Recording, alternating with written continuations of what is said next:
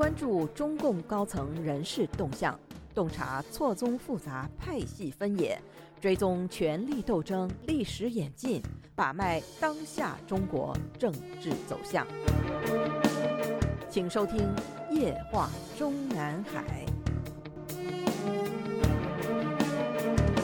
听众朋友们好，欢迎收听美国自由亚洲电台《夜话中南海》节目，我是节目的播讲人和撰稿人高鑫。我们今天所播讲文章的内容是：龚方斌曾是刘亚洲看好的国防大学政委接班人。我们本专栏的上篇文章《刘亚洲二十二年前的文章内容》竟令爱国军人绝望到想死，被文学城转载之后，一个署名 T W 一二三四的网友发表评论说：“看看这个党有多邪恶，三千人一律被开除党籍军籍，遣返老家种地。”一部分人被定为叛徒判刑。文化大革命中，三千人通通受到批判，纵使农民也不能幸免。用他们自己的话，就是苦战三天，受苦三十年。署名 “the River One 的网友则提供了刘亚洲金门战役检讨一文中没有收录的内容。这位网友说：“刘亚洲其实在书中已经为土共粉饰了很多了，真相比这个残酷百倍。”当时回来的战俘一律被当作罪犯一样被土共关起来，逼迫互相揭发。其中最为典型的就是原二四四团政治部主任孙树亮。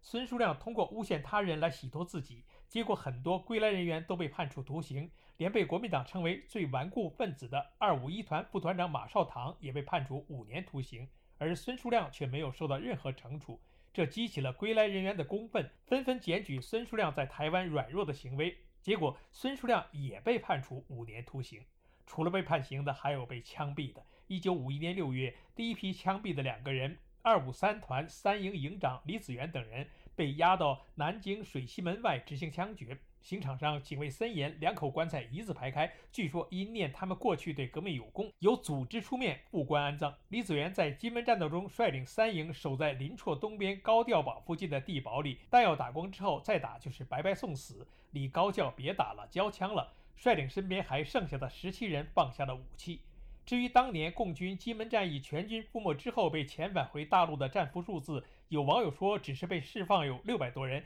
但随即遭致另外的网友反驳说：“你那是一九五零年遣返的，一九五二年总共被遣返了三千人。金门战役解放军被俘总数为五千一百七十五人。”我们查找了许多资料，关于被遣返回大陆的金门战俘数字，说多说少的都有。但被俘总人数为五千一百七十五人的数字是中共公开军事资料中介绍的，可见刘亚洲在写作《金门战役检讨》一文时掌握的被俘四千余人的数字是欠准确的。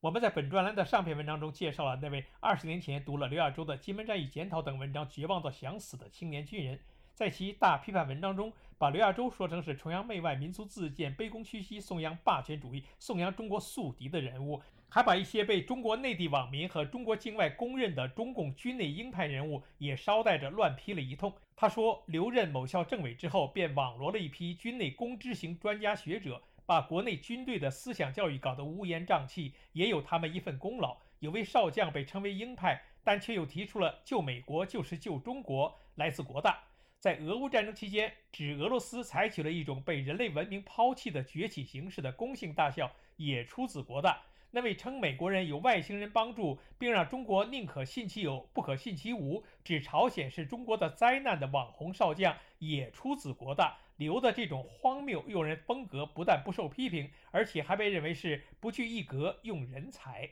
这里的公姓大校，无疑是指龚方斌。说起来，这位龚方斌大校还真的是被刘亚洲网罗进国防大学的。二零一二年底之前的龚方斌还是解放军军事科学院军队政治工作研究所的一个副所长、正师职研究员，是时任国防大学政委刘亚洲亲自出面游说，说服时任军科院院长刘成军放人。这位龚方斌说起来是国防大学教授，但却是典型的自学成才。当年他连高中都还没有读完就当了兵，当兵后居然有连续三次参加边境作战轮战的经历。期间被提干，并成为全军优秀政工干部。第一次在全国范围内名声大噪，是被半月谈评为1984年十名优秀子弟兵。被刘亚洲要到国防大学之前，已经有了两次一等功、三次三等功和解放军二级英模等一大堆获奖经历。解放军报有位记者在一篇介绍龚方斌的通讯中，开篇第一句就是“龚方斌是个有故事的人”。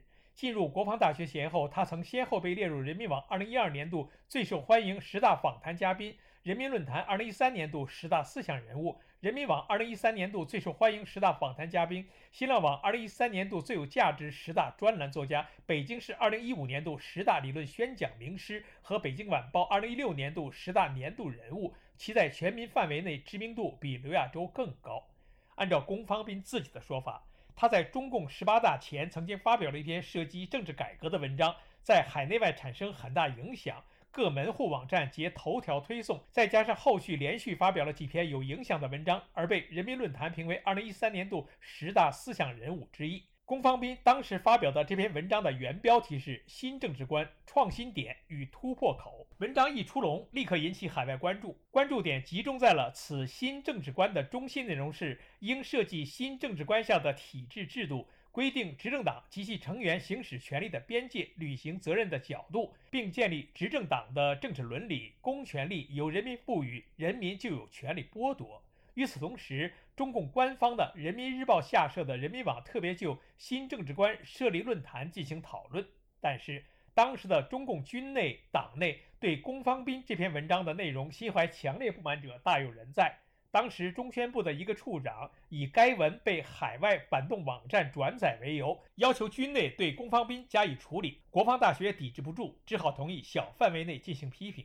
接下来发生的故事是。当时的新华社和人民日报社的内参部门都上见反映各方对此文的积极评价，核心部门也就是中宣部回复了一句“可以讨论”，才令龚方斌被解脱了出来。但据笔者所知，也就是从发表这篇文章开始，本来大有晋升前途的龚方斌就只能在大校军衔和正师职待遇上止步了。据龚方斌自己回忆，在古俊山案情内容被公开之前，他做客人民网强国论坛时，不慎将古俊山贪腐案披露，在海内外引起了轩然大波。其实并非有意披露，因为给省级领导干部班讲授古俊山贪腐案的启示，提前了解了许多令人震惊的内幕，心中淤积了对贪腐分子抑制不住的愤怒。当主持人问及此事，我脱口而出。龚方斌说：“想一想。”在郭徐尚未落马的情况下，这会带来什么？可想而知。接下来的故事就是龚方斌被全军通报批评。时任国防大学政委刘亚洲拿着这纸通报到军委讨要说法，时任军委副主席许其亮竟然表示不知情。您现在收听的是自由亚洲电台夜话中南海栏目，高鑫主持播讲。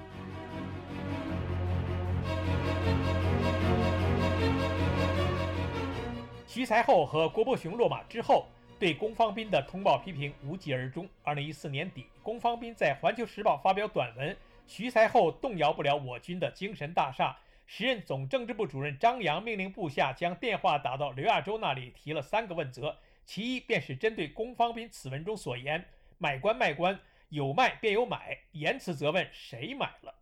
众所周知，这个张扬当时是被徐才厚提拔上去的。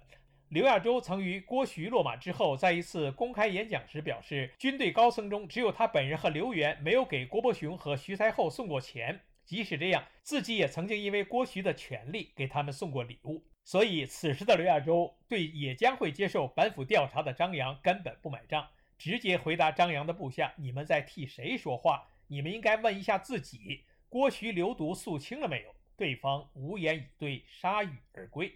龚方斌日后回忆说：“那个阶段确实有很多政治领导对我进行了保护，故不慎只是涉险。”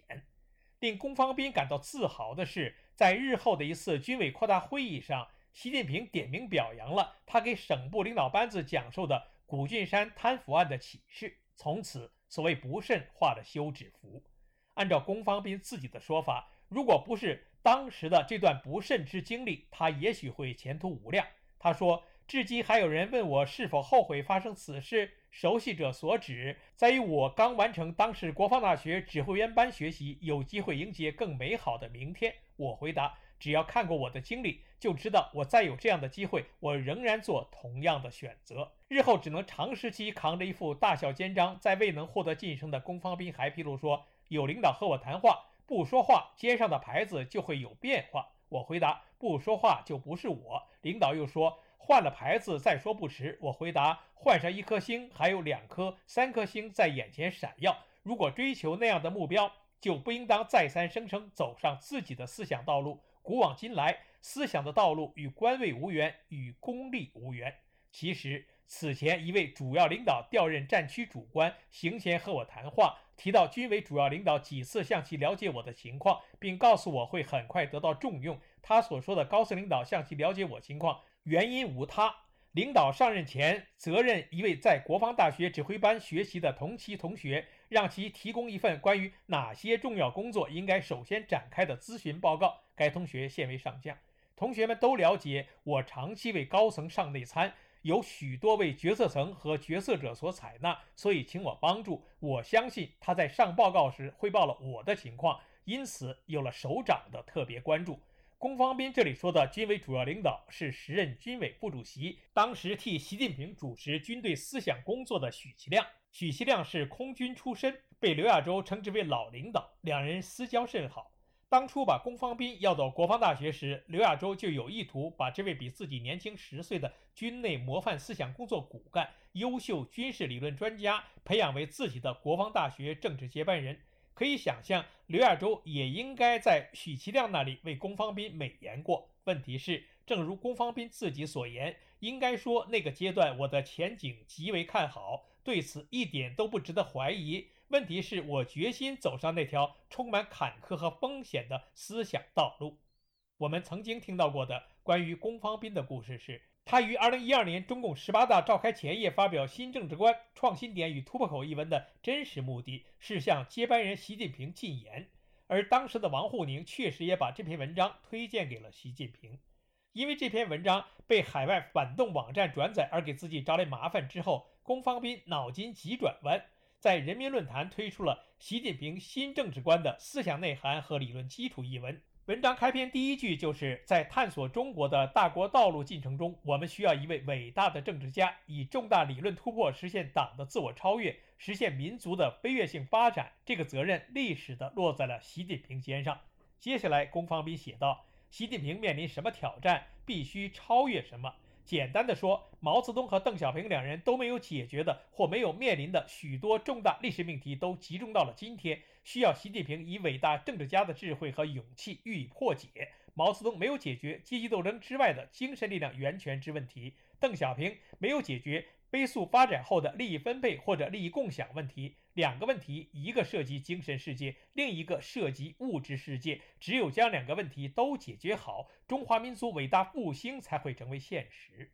龚方斌在他这篇发表于七年多前的文章中写道：“习近平要有效解决两代领导人没有解决的重大问题，不能重复两人已经采取的方式方法，只能自创新路。”要在毛泽东和邓小平的思想理论基础上实现重大创新，或者说实现革命理论向执政理论的突破，才有可能破解共产党遇到的新情况、新问题、新矛盾。毛泽东是在中国这样的文化和社会环境中，运用从西方引进的马克思主义先进理论，完成了中国革命的实际。邓小平是在发现我们以往发展中的矛盾和问题的基础上，探索前进道路。也就是仍然是在中国的特定环境中进行。习近平不可能再在这样的环境中前进，他要超出中国以往积累的经验范畴，不仅要考虑中国怎样发展，而且要考虑中国和世界怎样在互动中发展，甚至中国能否成为世界探索一个更好的发展道路的问题。七年多前，我们初次读到龚方斌的文字，觉得此文简直就是在为习近平号脉，说出了习近平的心里话。但是，这位龚方斌千不该万不该，就是不该把习近平的新思想解释成他自己有专利权的新政治观，尤其是在这个所谓的新政治观之说已经受到了境外反动网站给予好评的前提下，后续的内容留待我们本专栏的下篇文章继续介绍。听众朋友们好，我们今天的夜话中南海节目就播讲到这里，我是节目的播讲人和撰稿人高鑫，谢谢各位收听，我们下次节目再会。